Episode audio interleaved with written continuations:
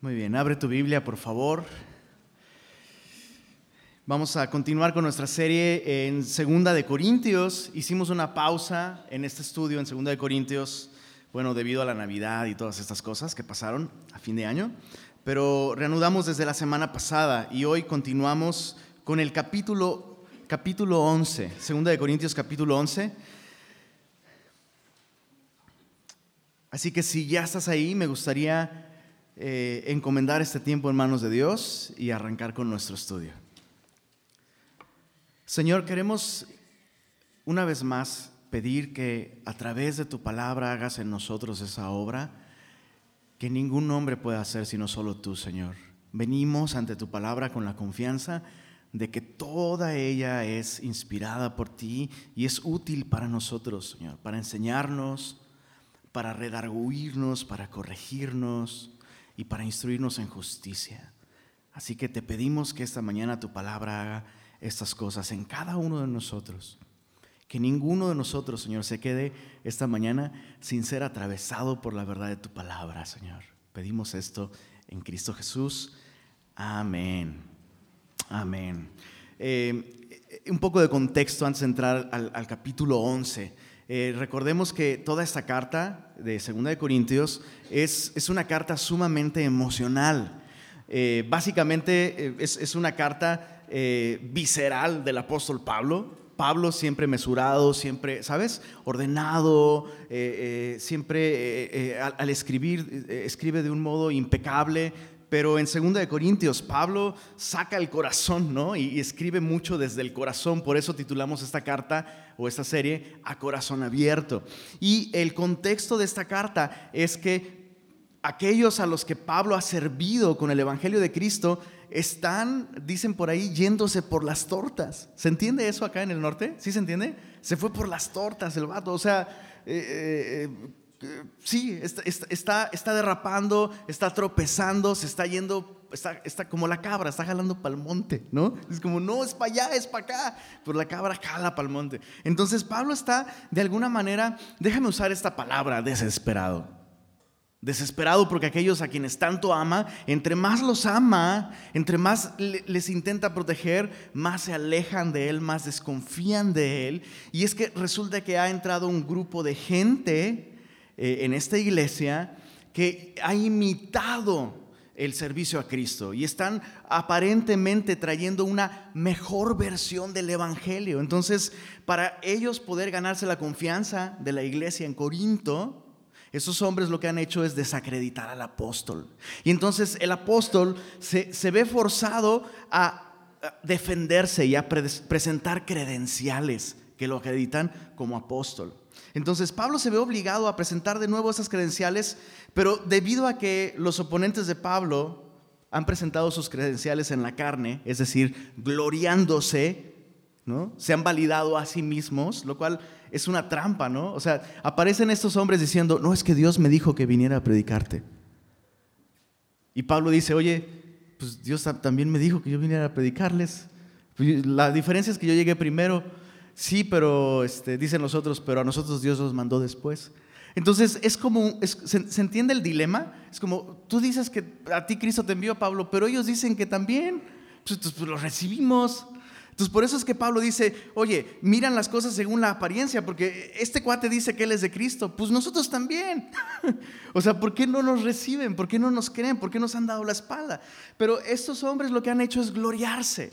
Y de hecho, te voy a dejar una tarea. ¿Les gustan las tareas, semillosos? Sí, desde el capítulo 10, verso 8, hasta el capítulo 11, verso 10, encuentra todas las veces en las que Pablo menciona la palabra o el concepto de gloriarse. Gloriarse o alabarse a sí mismo. ¿Va? Próxima semana vamos a revisar la tarea. Le vamos a dar algún premio al quien la hizo bien. Entonces, desde el capítulo 10, verso 8, hasta el capítulo 12, verso 11, Pablo menciona muchísimas veces la palabra gloriarse, alabarse, ¿no? que es, este concepto de eh, ufanarse o presumir los logros y la capacidad propia. Entonces, estos oponentes de Pablo se han acreditado así. No, escúchame, ¿por qué? Porque Cristo me envió. Ah, pero ¿qué más? Soy bien chido. Ah, ¿en serio? Sí, y aparte, mira, yo uso skinny jeans. Pablo no usa skinny jeans. Pues ya tengo punto a favor, ¿no? Aparte, mi peinado está chido, ¿no? Mira, ¿no? Y aparte, soy, y mira mis seguidores, mira, soy súper relevante, ¿no? Pablo es relevante, no. Pablo es divertido, no. Pablo está aquí, no. Pues ahí está, soy mejor. Entonces, lo que hace Pablo, chécate, Pablo inteligentemente, pero guiado por el Espíritu Santo. Pablo va a jugar en la cancha de estos cuates. Ok, ellos juegan en la cancha de mira qué chido soy. Pues yo no quiero hacerlo. Pero si, si, vamos a calificar si somos enviados de Dios, por si somos chidos o no, vamos a definir qué es chido, bro. Así que ahí te va. Te voy a dar las razones por las que debes confiar en mí. Te voy a mostrar por qué yo soy hasta más chido.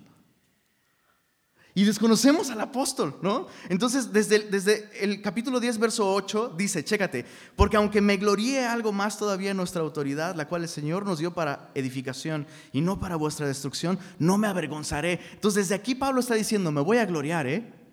Ya, ya, que, ya que los aceptan a ellos porque ellos se glorían, pues yo también me voy a gloriar. Y, pero Pablo le da muchas vueltas porque no lo quiere hacer, bro. No lo quiere hacer. Y al final cuando lo hace, bajo los términos de ellos, se gloria. Y mira, en el capítulo 11, en el verso 22, perdón, verso 23, dice, son ministros de Cristo como si estuviera loco hablo. Porque para Pablo era una locura hablar de sí mismo y validarse a sí mismo. Dice, como si estuviera loco hablo, ¿qué dice ahí? Yo más. Entonces, chécate, aún juzgando si una persona es un ministro de Cristo, por los estándares de estos hombres que se aprueban a sí mismos, Pablo resulta una mejor opción. Mejor ministro de Cristo, mejor siervo de Cristo. Ahora, acompáñame al capítulo 12, en el verso 11. Mira, mira esto, por favor, absorbe lo que Pablo está diciendo. Segunda de Corintios 12, 11 dice, me he hecho un necio al gloriarme. ¿Y luego qué dice? Vosotros me obligasteis a ello, pues yo debía ser alabado por vosotros, porque en nada he sido menos que aquellos grandes apóstoles, aunque nada soy. ¿No te parte el corazón? O sea, Pablo es como, es como el papá que le ha, dado, le ha dado a sus hijos verdadero amor, ¿ok? No estoy diciendo que les ha dado todo, ojo, les ha dado verdadero amor, ¿no? Y, el hijo, perdón que ponga el, ejemplo del hijo adolescente, pero yo fui uno de esos, ¿no? Pero el clásico hijo adolescente que, influenciado por malas personas, por malas voces, empieza a despreciar a su papá o a su mamá por razones por las que debería estar orgulloso. ¿Qué onda con tu papá? Mira cómo se viste. Carnal, me he visto así para que tú te vistas mejor. ¿No? Pero el, chavito desprecia al papá porque dice, no se ve tan chido como yo. Pues sí, eh, usa tus dos neuronas que te quedan, bro. y, hasta los puntos. Yo me he visto mal para que tú te vistas bien. Sí, sí, sí, pero él mira sus manos todas feas, todas rasposas. Me he partido las manos trabajando por ti, ¿no? Y tu papá no te da permiso de esto y aquello. Es por tu bien, bro. Es por tu bien. ¿Se entiende el punto? Entonces Pablo está así desesperado y entonces Pablo va a gloriarse a sí mismo, va a presentarse a sí mismo. Hoy solo vamos a ver los versos 1 al 15. Toda esta siguiente sección trata de eso, de gloriarse, pero hoy solo vamos a ver que Pablo presenta la primera razón por la que él se gloria. Se gloria de su celo, celo de Dios. Acompáñame, dice el verso 1, capítulo 11. Celo de Dios Dice, ojalá me toleraseis un poco de locura. Sí, toleradme, porque os celo con celo, ¿qué dice ahí? De Dios. Pues os he desposado con un solo esposo para presentaros como una virgen pura a Cristo. Pero temo que como la serpiente con su astucia engañó a Eva, vuestros sentidos sean de alguna manera extraviados de la sincera fidelidad a Cristo. Esa última palabra, eh, esa última frase, sincera fidelidad a Cristo, se puede traducir como fe sencilla. pero también implica no solo confianza en Jesús, sino ser confiables en cuanto a nuestro amor por Jesús. Eh, Pablo menciona este, este asunto, ¿no? Perdónenme eh, un poquito de locura, voy a empezar a gloriarme, pero aún no comienza a hacerlo del, del todo. Pero sí nos presenta esta idea. Dice, me voy a gloriar, ¿por qué? Porque los celo a ustedes. Y dice ahí, con celo de Dios. Ese es un concepto muy importante que debemos, no debemos perder de vista como cristianos. Pablo no está eh, celando a los corintios centrado en sí mismo. O sea, el origen de estos celos no es que, ¿cómo puede ser? Ya no me quieren y ahora están prefiriendo a esos otros predicadores que a mí después de que yo hice tanto, ¿no? No, los celos de Pablo no son un resultado de inseguridad propia. De hecho, Pablo mismo dice, los celo no con celos míos. Interesante. Los celo con celo de Dios. Medita en eso por un momento. La Biblia nos enseña que nuestro Dios es un Dios celoso. Éxodo capítulo 20, verso 5 cuando Dios da los mandamientos a Israel, Dios le dice a Israel, yo soy tu Dios, yo Jehová, soy un Dios celoso. Recuerdo que hace algunos años platicando con alguien, eh, esta persona tenía eh, serios conflictos con la fe cristiana, aunque se decía cristiano, tenía problemas para aceptar algunas cosas de la Biblia. Y su mayor conflicto con qué crees que era? Con la idea de que Dios es un Dios celoso. Y obviamente, platicando con esa persona, resulta que esa persona había tenido experiencias terribles con los celos de su antigua esposa. De hecho, eh, eh, pero, eh, era algo enfermizo. Lo, que esta chica tenía con este, este chico era algo enfermizo. era algo destructivo, era algo que nada que ver. Y es importante aclarar que normalmente los hombres tendemos a tener celos terribles nocivos, centrados en nosotros mismos, en egoísmo, en competencia, en, un sentido de, pertenencia horrible, ¿ok? Pero así no son los celos de Dios. Cuando Dios nos cela, Dios nos cela por nuestro bien, como el Padre que cela a sus hijos por su bien. Entonces Pablo está celando a la iglesia no con sus propios celos, ni por inseguridad personal. Y, Pablo está sintiendo, chécate, aunque Pablo está sintiendo celo por ellos y no de ellos, en esa sección el enfoque está en el celo de Dios. ¿Por qué? Porque dice Pablo, porque yo los, los he desposado, dice el verso 2, los he desposado con un solo esposo para presentaros como una virgen pura a Cristo. Esa es una imagen que aparece en toda la Biblia. La relación entre Dios el Padre con Israel en el Antiguo Testamento es, tipificada con la relación matrimonial. En el Antiguo Testamento, la nación de Israel es presentada como la esposa de Jehová. En el Nuevo Testamento, la iglesia, nosotros somos la novia del Cordero. y escucha esto, Qué terrible que la novia del Cordero esté coqueteando con cualquier otra cosa que no sea el Cordero. Entonces, lo que está resultando del, celo de Pablo está resultando porque él está viendo que la iglesia no le está dando a Cristo el amor, la fidelidad, la adoración, la devoción de la que Cristo, nuestro amado Salvador, es digno. Y escucha esto, es el primer, esa es la primera marca de un verdadero ministro de Cristo. Te va a llevar a admirar a Cristo, no a Él mismo. Te va a demandar que ames a Cristo, no a Él. Un verdadero ministro de Cristo va a tener celo por Dios porque ha visto la belleza de Dios en Cristo. Cristo y nada más es digno de gloria, honra y alabanza. Entonces, Pablo no está llamando a los déjame semillosillar un poco este, este concepto, ¿ok? Pablo no está llamándolos a ser más semillosos. o sea, y, es un buen momento para hablar de esto. Un verdadero semilloso no se jacta de ser semilloso. Un verdadero semilloso se jacta de Cristo. Él es el Salvador. Él es digno de gloria. Entonces, chécate, lo voy a decir de nuevo porque lo he dicho en el pasado y creo que se, se, ha traspapelado y es importante recordarlo. Cuidado con aquellos pseudo semillosos que te dicen semilla es la onda. Semilla es la onda, semilla es la onda, semilla es la onda. Bro, semilla no es la onda, Cristo es la onda, bro. Cristo es digno, Cristo es bello, Cristo es hermoso. No hay nada de especial en, en nosotros, es Él el que merece toda gloria y toda honra y toda adoración. Lo interesante es que al enfocarnos en Cristo, somos verdaderos semillosos. ¿Se entiende? El punto no es ser semillosos, pero si quieres ser semilloso, pues se trata de darle gloria a Jesús. Se trata de confiar en Él, de amarlo a Él cada día más. Entonces, Pablo, Pablo se presenta no solo, chécate, no solo como el papá que ha dado la mano de su hija en matrimonio con un buen partido.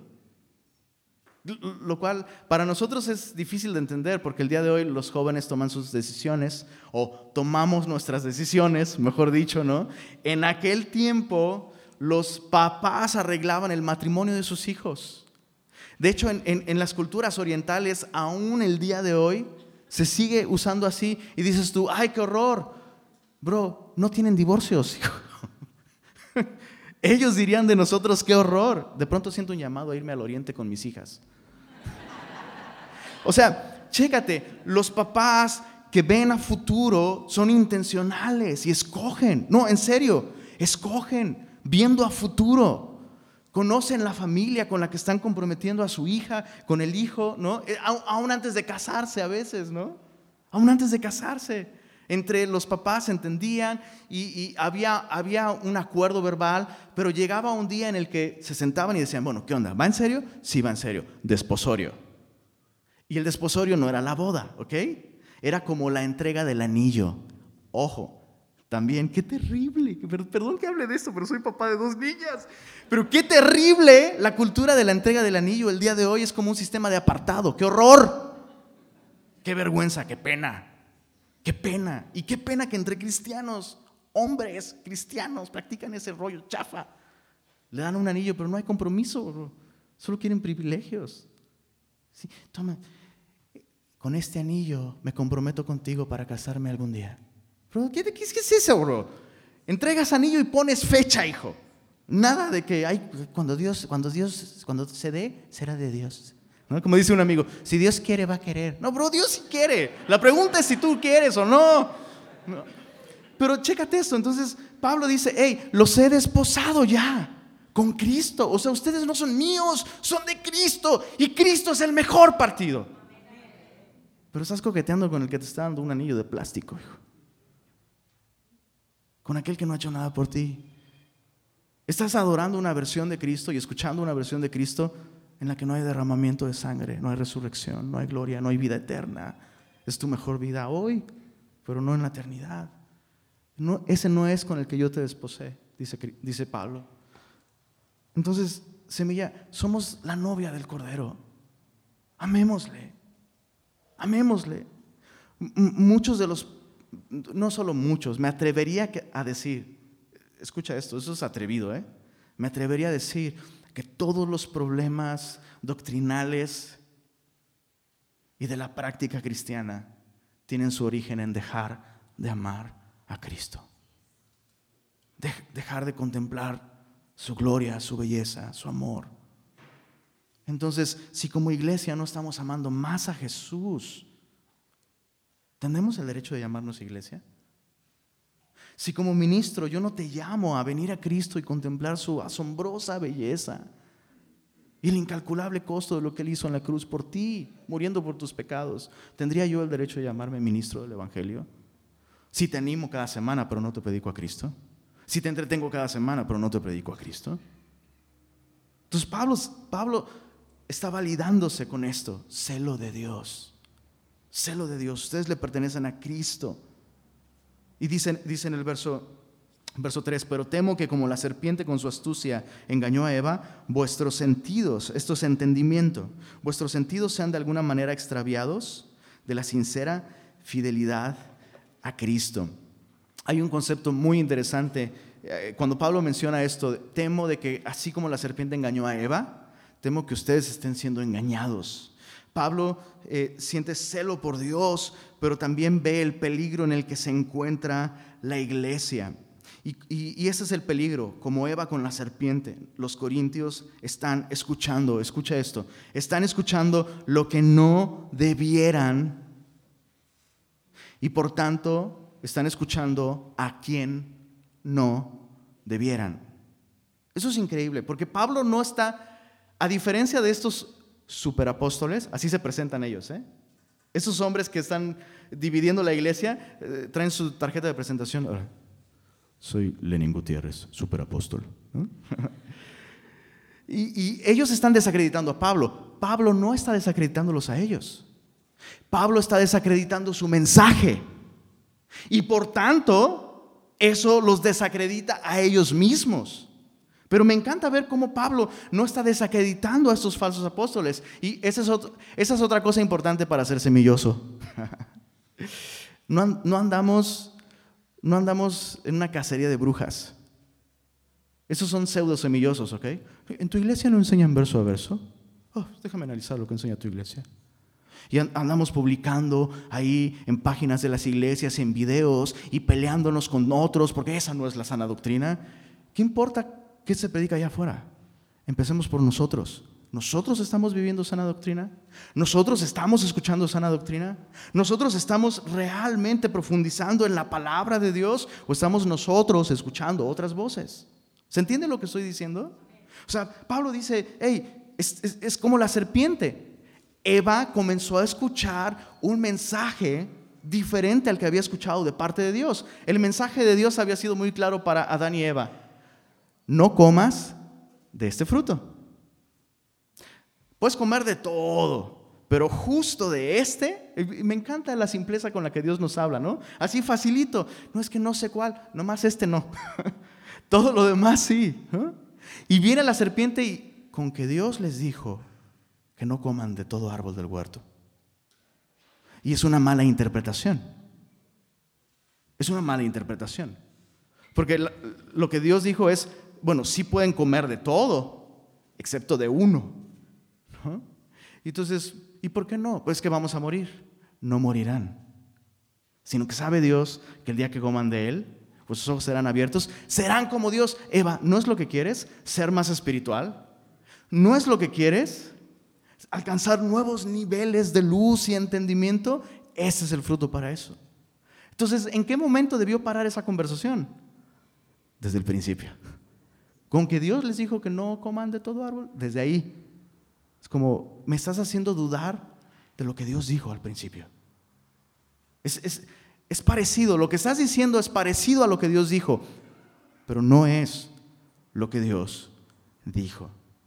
Y para eso hay que conocer la escritura. Hay que, hay que conocer la escritura. Y hay que ser celosos de la escritura, del evangelio que Dios nos ha dado. Entonces, chécate en el verso 4 con, esto en mente, que ellos están escuchando estas otras cosas. Verso 4 dice, porque si viene alguno predicando otro Jesús que el que os hemos predicado, o si recibís otro espíritu que el que habéis recibido, u otro evangelio que el que habéis aceptado, dice ahí, bien lo toleráis. Entonces, ese es el peligro. Están escuchando a otras personas. Y Pablo, Pablo lo describe aquí como si viene alguno. O sea, no es alguien que fue enviado.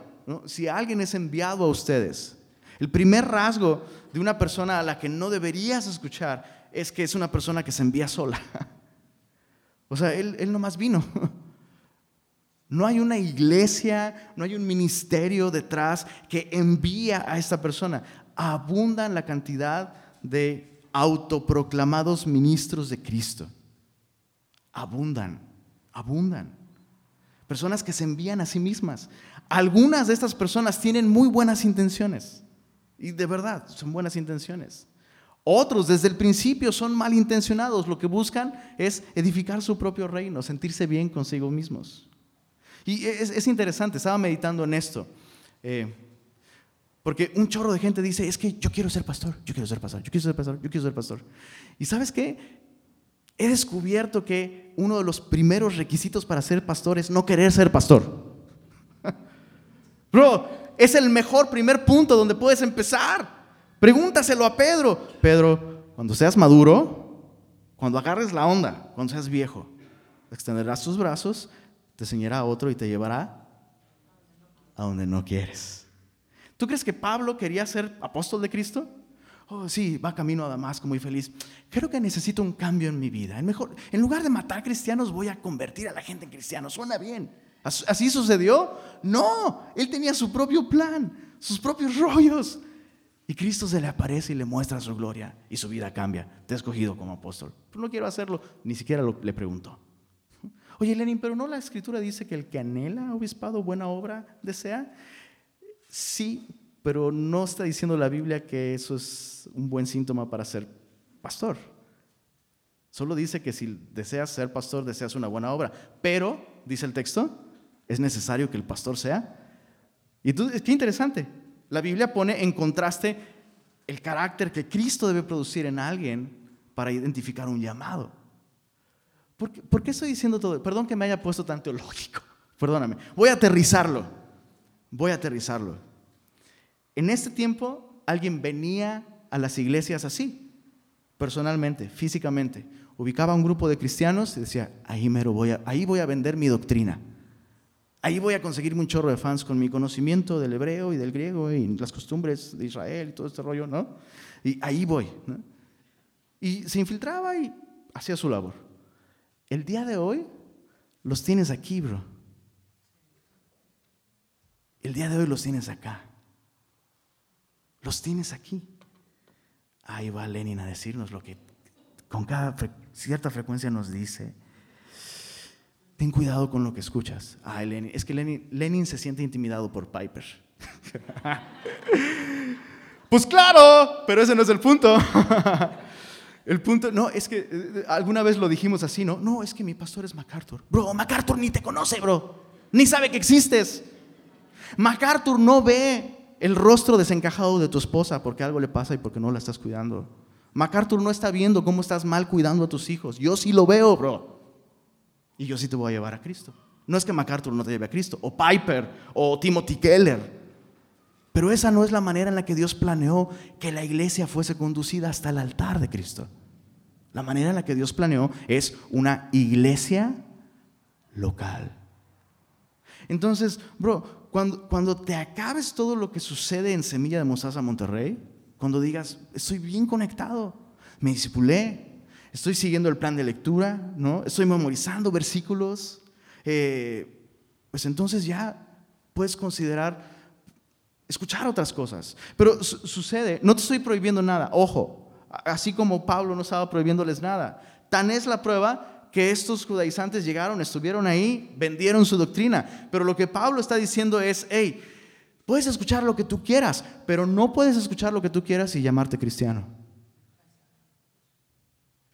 Porque si lo que estás escuchando presenta a otro Jesús, otro espíritu, y otro evangelio, por favor, quítateme el letrero de iglesia cristiana de la puerta de la iglesia, por favor. Y yo ya no soy tu pastor. Pues básicamente es lo que está diciendo. Chécate lo que esos otros predicaban. Dice otro Jesús. Otro Jesús. Interesante, porque no están, no están, no están predicando a Krishna, ¿no? No están predicando a Buda, no están predicando uno podría rechazar eso de inmediato. Están predicando a Jesús, solo que no es el de la Biblia, es otro.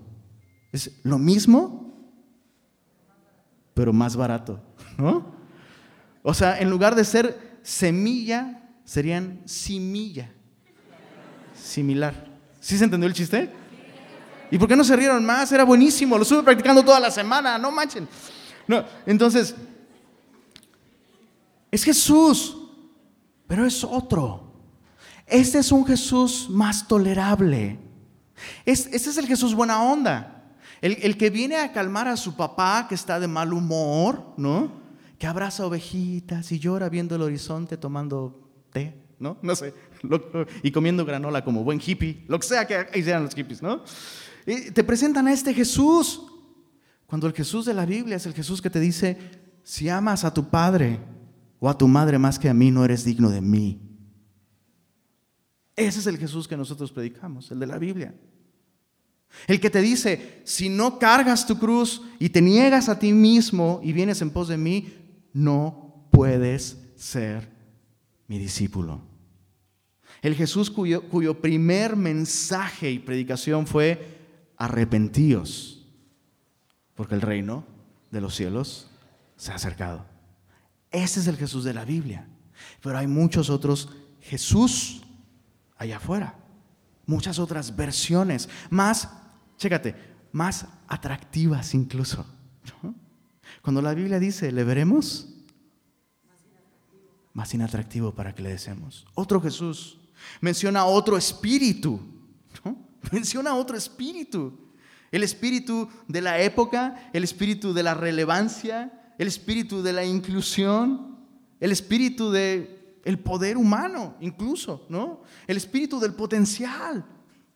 Son estos motivadores que usan la Biblia, usan textos, tienen la etiqueta de cristianos, pero todo lo que están haciendo es motivarte, tú puedes y esfuérzate, ¿no? Es, eh, y en la oración de Javes, Javes dice que alargues tus carpas porque Dios te va a hacer crecer. Y, ven, ven ahora mismo y, vas a recibir el espíritu que yo traigo, un espíritu de poder para vivir una vida exitosa. Sin, y, voy a reprender todo espíritu de enfermedad y todo espíritu, ese es otro espíritu, es otro espíritu, no es el espíritu de la Biblia, el espíritu que apunta a Cristo y su suficiencia. Es otro espíritu. Y finalmente es otro evangelio. No es que haya otro, lo vamos a estudiar en Gálatas dentro de unas cuantas semanas. Vamos a iniciar Gálatas. Pero no es que haya otro, pero ellos le están colocando el título de evangelio a otra cosa. El evangelio de la prosperidad. Cuidado con ese evangelio, con el evangelio de la prosperidad. La bronca, precisamente hablando de Piper, Piper dice, el problema con el evangelio de la prosperidad no es que te ofrece mucho, es que te ofrece muy poco. Solo te ofrece dinero. Y decrétalo. Yo decreto y yo declaro. Ese no es el evangelio. Cuando escucho a un semilloso orar así, digo, ¿qué estás escuchando, bro? Porque eso no lo, no lo aprendiste, aquí yo no te lo enseñé y la Biblia tampoco te la enseña. Entonces, ¿qué estás, qué estás leyendo, hijo? Ese es otro evangelio. El, eh, el, evangelio de la moralidad. Chicos, cuidado, nos reímos del evangelio de la prosperidad. Pero ¿qué me dices del evangelio, del evangelio de la moralidad? Cristianos que creen que son cristianos porque son buenas personas. No, yo soy cristiano, ya me bauticé. ¿Neta? ¿Esa es tu norma? No, sí, mi hijo también ya es cristiano. No, se bautizó cuando tenía 15 años. Hoy pues, golpea a su esposa y se divorció tres veces, ¿no? Y está en la cárcel, pero es cristiano, ya se bautizó. Evangelio de la moralidad, de la religión, de los ritos. ¿Qué nos hace cristianos, chicos? Poner nuestra confianza en Jesús y su evangelio. Su evangelio nos dice que tú y yo no nos podemos salvar. Estoy seguro que es lo último que quieres escuchar cada domingo, que tú no puedes. Pero es lo que la Biblia enseña. La Biblia me enseña que también no solo yo no me puedo salvar, necesito a Jesús. No necesito otra cosa. No necesito que mi cónyuge cambie, no necesito que en mi trabajo la presión baje, no necesito mejores amigos, no. Y tampoco quieres escuchar eso. Porque esas son excusas para tu pecado también. No, sería una mejor persona si mi esposo cambiara, si mi esposa cambiara, si mis hijos, si mis amigos, si mis vecinos, si mi, ¿no? Y el evangelio dice, ese no es tu problema. Tu solución es Cristo. Tu solución está en él. Entonces, cuidado con, con otro evangelio. Pablo tiene celo de Dios. Pablo tiene celo del Evangelio y por eso predica el Evangelio. Chécate, verso 5 en adelante, avanzando. Dice, y pienso que en nada he sido inferior a aquellos grandes apóstoles. En griego, esta frase grandes apóstoles es muy chistosa porque son superlativos tras superlativos. Sería algo así como, eh, pienso que en nada he sido inferior a aquellos hiper, ultra, archi, recontra apóstoles. Así se presentan como los grandes hombres de Dios. No, yo traigo el gran mover de Dios, ¿no? Bueno, pienso que nada ha sido inferior a aquellos super archi recontra, ¿cómo? Algo así, ¿no? Apóstoles. Chécate el verso 6, chécate. Vamos a ver cómo identificar el celo de, de alguien por el Evangelio. Aquí lo vamos a ver. Dice, pues aunque sea, ¿qué dice ahí? Tosco en la palabra, no lo soy en el conocimiento. En todo y por todo os lo hemos demostrado. Esta palabra tosco en griego es la palabra idiotes. Creo que no necesita ninguna explicación, ¿verdad? Es bastante claro, es una transliteración prácticamente, ¿no? ¿Me permites leerlo en griego? En griego, en griego, no te me saques de onda. Diría así, pues aunque sea idiotes al hablar, ¿no? No lo soy en lo que conozco.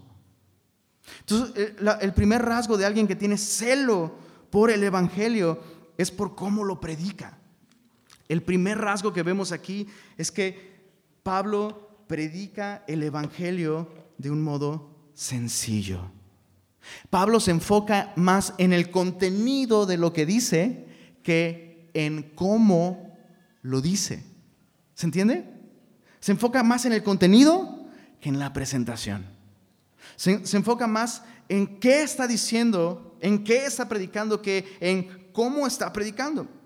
Y eso es algo de lo que han acusado a Pablo. Estos otros superapóstoles es como...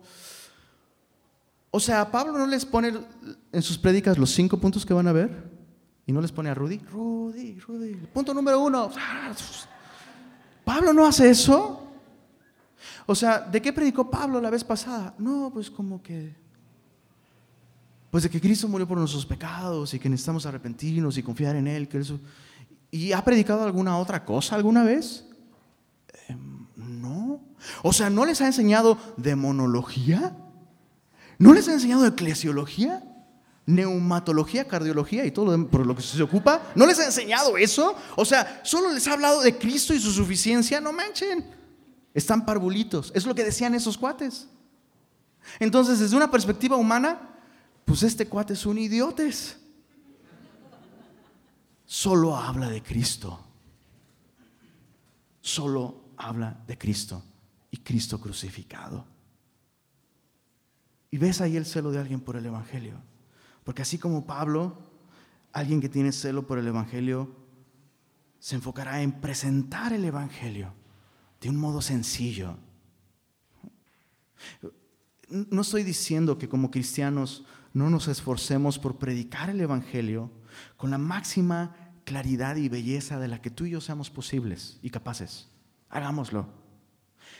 Pero la gente no se va a salvar porque yo lo presente de un modo chido, irrelevante o chistoso. Digo, lo chistoso pues es porque ya, yo ya soy así, así nacido, soy, perdón. Pero el contenido es lo importante, que me, que me prediquen el Evangelio de Cristo. Familia, en el momento en el que en esta iglesia se predique cualquier otra cosa, número uno, dame un zape, por favor. Habla conmigo, ora por mí, exhórtame, adviérteme. Y número dos, si no agarro la onda, huye de aquí, bro. Búscate otra iglesia. Búscate otra iglesia. En el momento en que dejemos de hablar de la suficiencia de Cristo, de la salvación por gracia, de su belleza, de nuestro pecado, en ese momento búscate otra iglesia. Bro. me harías un favor a mí. Si yo estuviera en ese caso y, aunque no es bíblico, toco madera, bro. toco madera. Segundo rasgo del celo de alguien por el Evangelio. Porque cualquiera dice, no, yo tengo celo por el Evangelio. Pero ¿cómo se ve? Ya dijimos, al presentarlo exalta el Evangelio y no su capacidad oratoria o su personalidad. Número dos, verso 7 dice, ¿pequé yo humillándome a mí mismo? Para que vosotros fueseis enaltecidos por cuanto os he predicado el Evangelio de Dios de balde, o sea, de agrapa. No les ha costado. Proclamación gratuita del Evangelio es otro indicio del celo por el Evangelio. Alguien que tiene celo por el Evangelio va a remover cualquier obstáculo para que sea predicado y para que sea escuchado. Y obviamente eh, el énfasis aquí está en predicarlo gratuitamente. Déjame te explico. En aquellos tiempos había un grupo de gentes llamados sofistas. Eran oradores con grandes disertaciones y una capacidad, eh, dicen aquellos que estudian estas cosas, que competían para ver quién hablaba más tiempo del modo más hermoso sin decir nada. Sofistas, ¿no? Entonces solo como, uy, ¿y de qué habló? No sé, pero qué chido, bro, ¿no?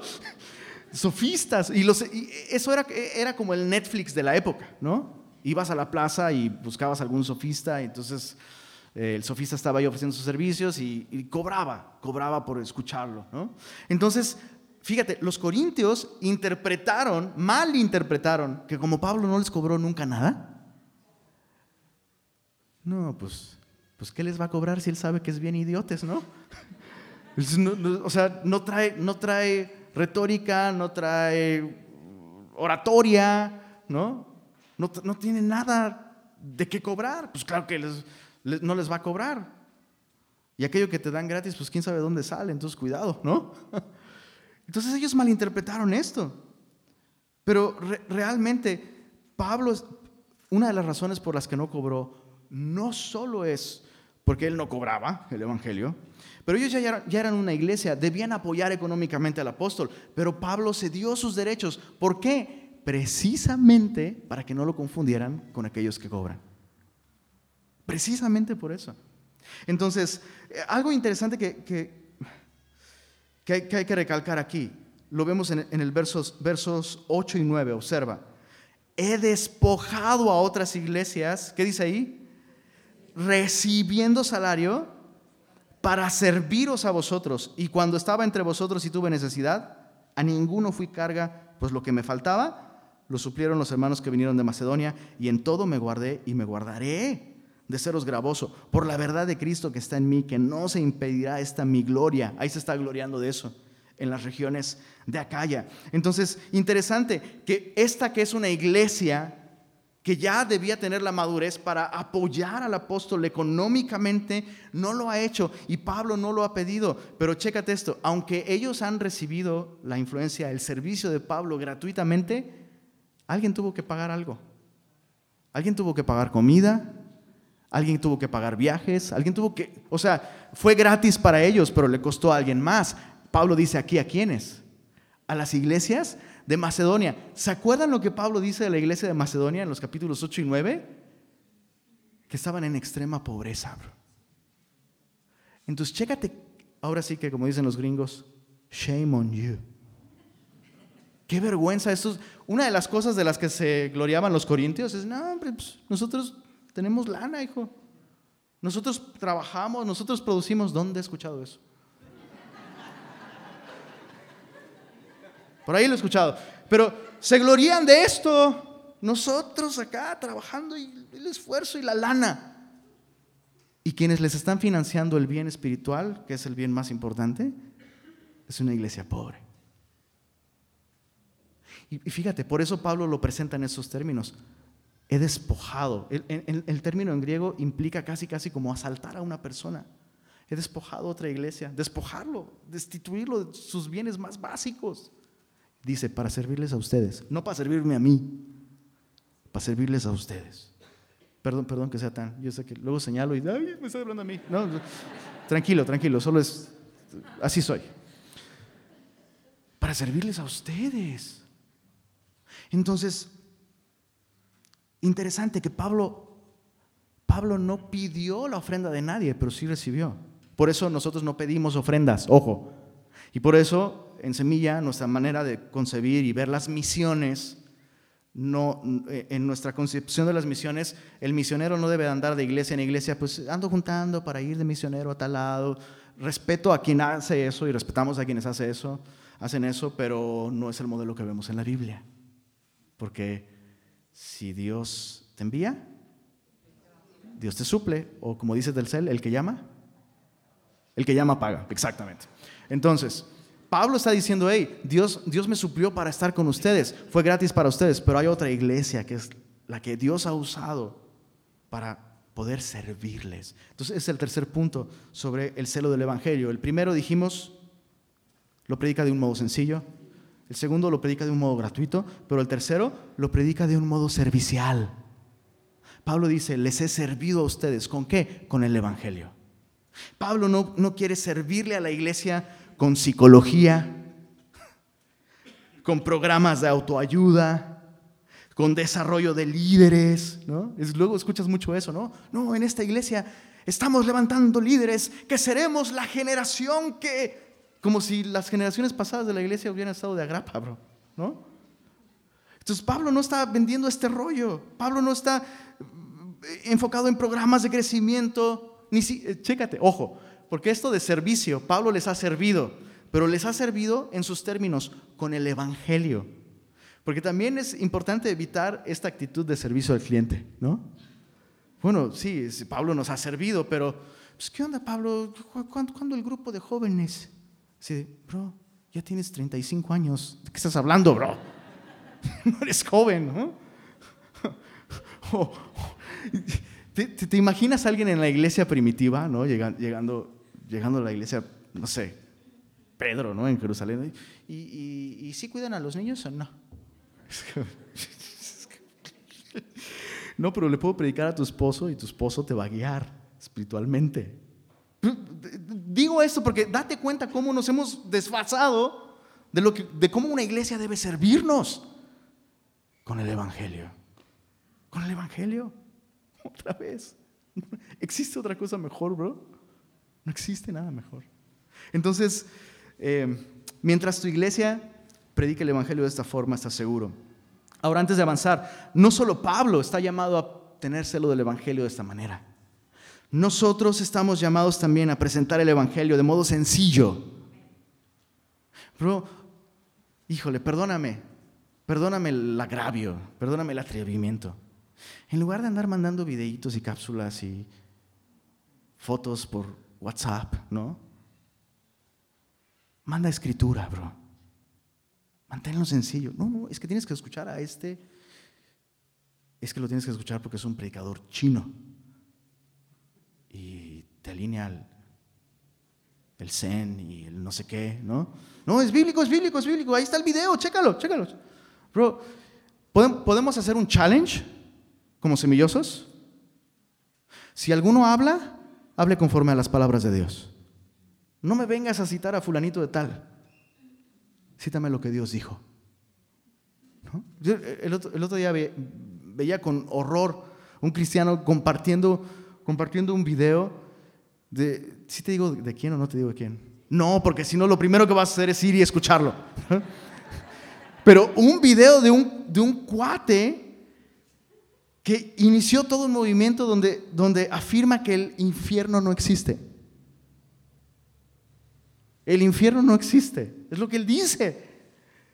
Y veo cristianos compartiendo eso así con tanta, bro, deberías de tener temor y temblor de qué cosas tú estás transmitiéndole a otros cristianos. Ten temor y temblor. Si no está en la Biblia, bro, no lo compartas. ¿Cuándo fue la última vez que viste fotos de algún pastor de semilla con su frase de la semana, bro? ¿Cuándo fue? ¿Por qué no ves fotos de mi pastor Fermín Cuarto cuando estaba en control machete? La, la, la, la, ¿Por qué no ves fotos así? Porque lo que queremos comunicar es la verdad del Evangelio. O sea, si tú sales de aquí diciendo, uh, me impactó lo que Lenin dijo, ya perdimos algo. Queremos que salgas de aquí y que como iglesia y como comunidad compartamos la sencilla verdad de la palabra de Dios. Sencillita. Conéctate. El, otro día, bueno, con, cierta frecuencia escucho a cristianos semillosos que me dicen, no, escuché un fulanito de tal que dijo tal cosa y luego escucho lo que aprenden por allá y es como, bro, eso, eso lo enseñamos aquí, eso lo estudiamos aquí en el libro de los Salmos. Si vinieras, lo aprenderías y lo aprenderías bien. Pero no se lo dije, solo fue como, ah, qué padre, bro. Este. Bro, lee tu Biblia. lee tu Biblia.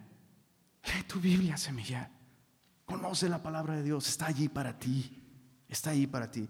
Comuniquemos la palabra de Dios, comuniquemos el Evangelio de un modo sencillo. Número dos, hagámoslo gratuito. ¿Qué significa esto? Colabora con el Evangelio. colabora económicamente con el Evangelio. Tú ves lo que estamos haciendo como iglesia. Tú lo ves. Puedes ser un participante de esto. Puedes hacer lo posible. Cada concierto que hemos hecho no se ha cobrado un peso. ¿Cómo es eso posible? Porque alguien, alguien está siendo usado por Dios para financiar eso. ¿A poco no es maravilloso? Increíble, increíble. A veces pienso que si cobráramos vendría más gente, pero...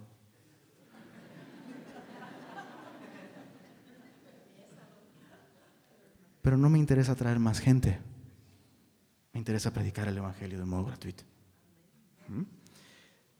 Tercera manera en la que Dios nos llama a nosotros a predicar el Evangelio de un modo servicial. Pablo dice, les he servido con el Evangelio. Solo voy a decir esto. Se acerca una conferencia sobre el servicio. Ahí lo dejo.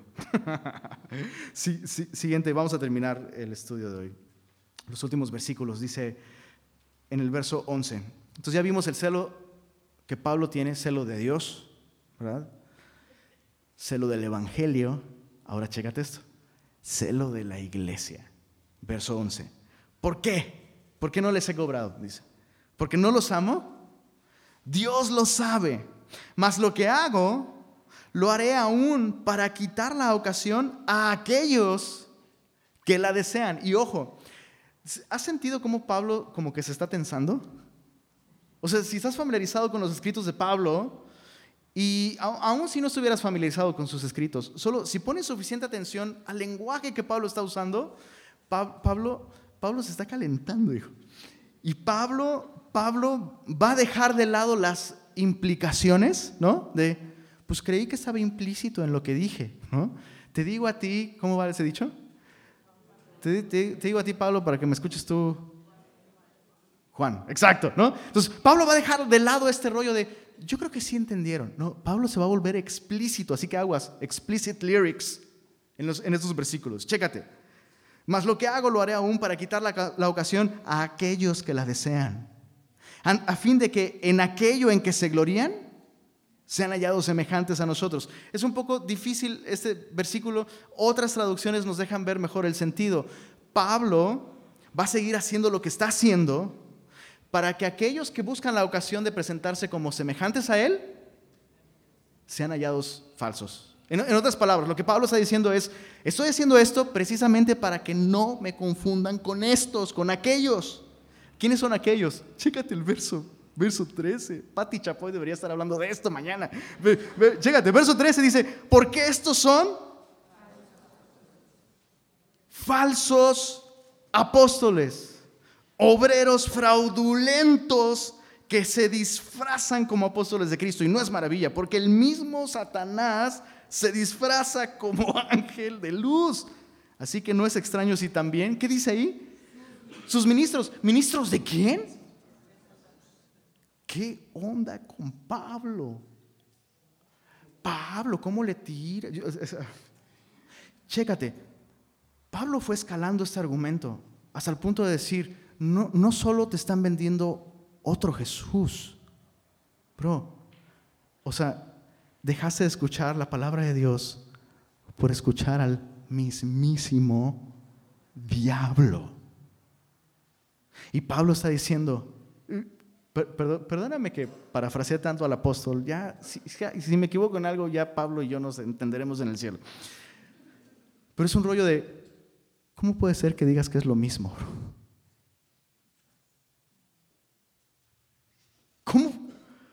O sea, ¿cómo después de, que yo te di el Evangelio? No, ¿sabes qué? Esta iglesia no, mm, esta otra es mejor. Bueno, no, e, es lo mismo. Es, clásico. Alguien se va de iglesia, ¿no? Se va de su iglesia, se va a otra iglesia y es lo mismo. Y, es como, si es lo mismo, número uno, ¿para qué te cambias? Interesante. Solo ahí está la pregunta. Y número dos, no es lo mismo. Chicos, ojo, y, quiero toda su atención porque no quiero malas interpretaciones con lo que voy a decir. Ni entre semillas es lo mismo, bro. No estoy diciendo que no somos semilla y no, no tenemos un mismo ADN, por así decirlo. Me choca usar esa frase ADN, pero bueno. Pero aún entre semillas, cada una tiene, tiene, tiene énfasis, matices, la multiforme gracia de Dios. O sea, semilla no es una franquicia, ¿no? Donde todos los productos son del mismo, del mismo modo. Mismo contenido, distintas formas, sí. Multiforme gracia de Dios. Entonces, ¿por, ¿por, qué estoy diciendo que en esto vemos el celo de Pablo por la iglesia? Porque es increíble que el peligro que tenía la iglesia en ese tiempo lo seguimos teniendo el día de hoy. La iglesia está escuchando voces que no debería escuchar. Está escuchando voces que no debería escuchar. La iglesia primitiva falló en entender su lugar como iglesia local. La iglesia local es de suma importancia, chicos. Y, como Pablo, no te estoy diciendo esto para que no te cambies de iglesia. De verdad, de verdad. De hecho, este, no, no te lo voy a decir. Este, no te lo estoy diciendo por eso, no es, porque, ay, es que Lenin siente feo. Escucha esto, esta iglesia no es mía, no vienes a escucharme a mí. O sea, yo, me da gozo cuando veo que la iglesia está creciendo y que más personas pueden escuchar su palabra, pero Chicos, necesitamos entender el concepto bíblico de la iglesia local. Las únicas células del cuerpo que se mueven libremente por todo el cuerpo de un lugar a otro son las células muertas, bro. Un cristiano sano permanece en su lugar. Permanece en su lugar. Y una de las maneras en las que el enemigo el día de hoy está haciendo daño en la iglesia, dividiendo la iglesia, destrozando la iglesia, es evitando que los creyentes perseveren en su iglesia local. Y te lo vende como unidad. No, no, no, no, no, no, yo soy un cristiano, soy un cristiano súper activo. Te, voy a contar una historia de terror. ¿Listo, ¿Listo para la historia de terror? ¿Sí o no? Sí, vas a soñar feo. ¿Estás seguro que la quieres oír? Bueno, a lo mejor tú no vas a soñar feo, pero un chavo de 18 años pide una cita conmigo. El chavito, el, motivo de su, de su, consejería era, pues es que necesito tomar una decisión. Entonces resulta que la decisión que tenía que tomar era, es que los jueves voy a un grupo de una célula de tal iglesia y me están invitando de otra iglesia a la que voy a la reunión de jóvenes en sábados, pero el chavo se congregaba acá, según, ¿ok? Entonces yo, así, oh, oh, oh, oh, oh mm, mm, y entonces el cuate me dice, el cuate me dice, entonces, eh, pues la, la cosa es que yo quisiera, sí quisiera aceptar a lo que me están invitando los de la iglesia del sábado, pero es que mi chava es de la otra iglesia. Entonces empezó como un asunto de ministerio, pero después como un asunto de, su chava. Entonces empecé a hablar con él, empecé a hacer preguntas, lo escuché. Así, en resumen, el chavo estaba en pecado con su novia. Pero el chavo está pensando en servir en una de las muchas iglesias donde se congrega. ¿Ok? Entonces mi consejo fue, bro, no necesitas casarte, necesitas a Cristo. El, Señor, o sea, si tú inicias tu matrimonio así, estás en pecado con ella. Si inicias tu matrimonio en pecado, eso va a destruir no solo su relación en el futuro. No te das cuenta que tu relación con Cristo en este momento está truncada y eso se revela. Mira cómo no tienes comunión con nadie. O sea, estás en todas las iglesias, pero no estás en ninguna, bro. Entonces, Cristo te ama, Cristo murió en la cruz, te quiere dar un corazón nuevo. Conecta con tu iglesia, bro congrégate, disipúlate, déjanos servirte. Olvídate de cualquier otra actividad o ministerio, déjanos servirte, siéntate a los pies de Cristo. Mi consejo es pon en pausa esta relación con esta chava. No te estoy diciendo que a lo mejor no sea ella, tal vez Dios quiere que se casen, pero la solución no es legalizar su pecado con un acta de matrimonio, bro. La solución es que te arrepientas. ¿Qué piensas de lo que le dije? ¿Like o no like? ¿Sí like? A ver si es like. Bueno, algunos están así, ahí te voy, ahí te voy. Acto seguido, como seis horas después, o sea, el chavo tenía 19 años, bro. Seis horas después me escribe su mamá.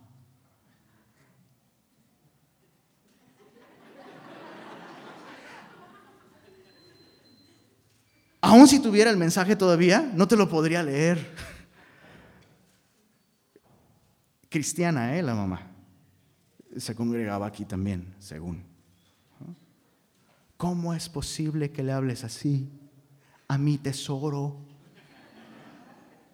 ¿Con qué? Yo creo que si yo hubiera sido don Ramón, sí me... ¿No? Pero chécate, ofendidísima, ofendidísima porque llevé a su hijo a Cristo. Ofendidísima porque llevé a su hijo a Cristo. Y después salió el peine. Pues mi tío que también es pastor. La, la, la, y, ahí salió el, salió el pene. O sea, ¿cómo, ¿cómo puede una mamá enojarse con alguien que llama a su hijo a venir a Jesús, arrepentirse de su pecado y volver a una correcta relación con Jesús? Alguien que está escuchando cosas que no debería. Entonces, Pablo tiene celo por la iglesia, al punto de decir, ¿qué es lo que Pablo está diciendo aquí? Pablo está diciendo, no somos iguales. Pablo está diciendo, yo los amo, ellos no los aman, yo soy apóstol de Cristo, ellos no son apóstoles de Cristo, son apóstoles de Satanás. Me pregunto qué sucedería si yo me acercara contigo el día de hoy, si fuera necesario y te, y te dijera, deja de escuchar a tal persona, por favor. Porque esa es otra táctica de esos oponentes, ¿no? Ah, y seguro Pablo les va a decir que ya ni nos hablen.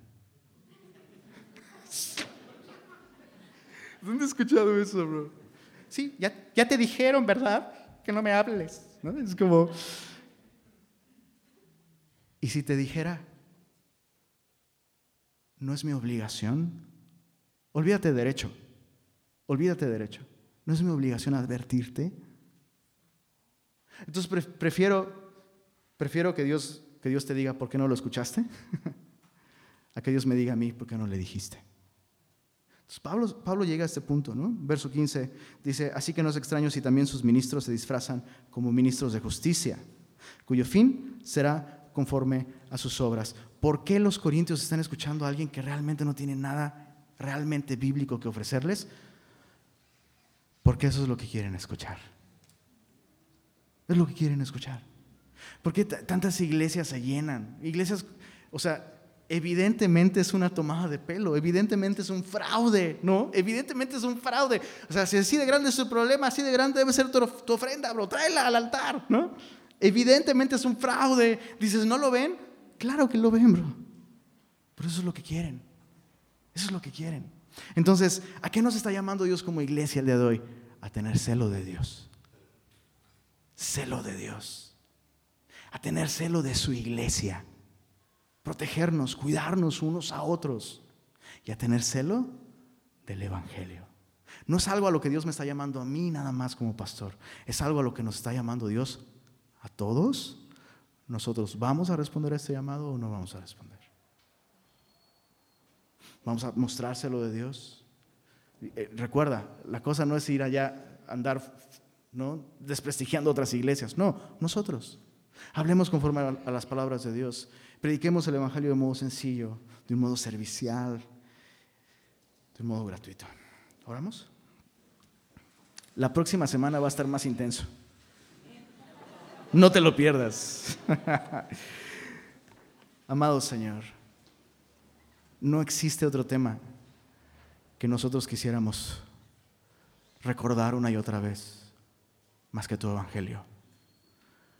Señor, que, que, no encuentres nunca otro anhelo en nuestro corazón más fuerte que este, conocerte a ti mejor, permanecer en ti, Señor. Nuestra máxima necesidad eres tú, Señor.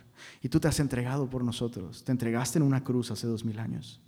Pero el día de hoy te entregaste a nosotros a través de tu Espíritu. Vives en nosotros. Y realmente, Señor, en tu palabra y en comunión contigo, Tenemos todo lo que necesitamos. Nada nos hace falta si te tenemos a ti, Jesús. Tú eres suficiente. Y no hay nada especial en nosotros, no hay nada especial en semilla. No, Señor. Eres tú. Pero nos has llamado a ser una iglesia local. Y deseamos responder a este llamado, Señor. Deseamos cuidarnos unos a otros, Señor. Deseamos tener celo de tu evangelio. Amarlo y conocerlo y confiar en Él tan profundamente, Señor, que sea fácil identificar las falsificaciones, Señor. Yo te ruego que traigas crecimiento, madurez entre nosotros y gracias, Señor. Gracias por ser bueno con nosotros como iglesia. Gracias por darnos tu palabra. A ti sea la gloria, Señor. Amén.